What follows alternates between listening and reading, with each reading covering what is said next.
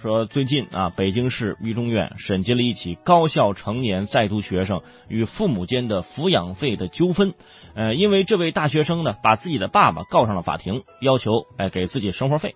鉴于这位大学生已经完成了高中学历教育，并且也没有说丧失劳动能力，不属于不能独立生活的子女，所以被驳回要求支付抚养费的诉讼请求。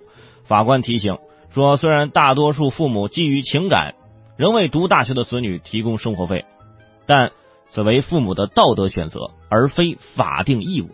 听明白了没有？就是说你不给生活费，孩子满十八上大可以。哎。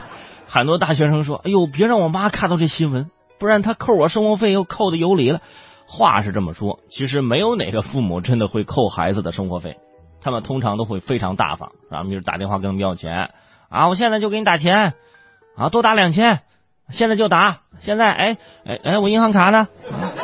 哎，我密码多少？哎哎，我给你打钱，我给你打多少钱？哎，我是你爸爸吗？我也犹豫啊，你你跟你爸爸要钱。对吧？你爸爸上个月钱，你妈还没给呢，是不是？你要分清对象，跟谁要啊？谁主掌了家里的这个财政大权，就跟谁要。其实啊，人生没有标准答案，给生活费不是法定义务，也不是说就不让大家给只不过呢，就提醒那些享受着父母供养的那个成年大学生，要心存感恩。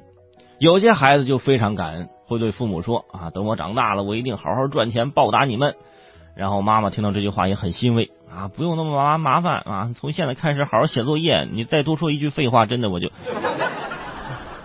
就是赶紧写作业啊，别整那些没用的。所以啊，每到这个时候呢，我们才意识到啊，自己一路走来有父母爱着是多么的幸福。只不过我们要在这个基础上尽量的让他们减少负担，同时大学生更应该知道，生存与自立是最基本的技能。记得在毕业之前，我父母就语重心长的对我说呀：“说卫生，你要好好的生存和自立。这个社会充满了诱惑啊，一定要把持住自己。”如今五年过去了，我一直记着这句话的督促，我一直很自立。我只想问父母一句话，就是说说好的诱惑呢？在哪里？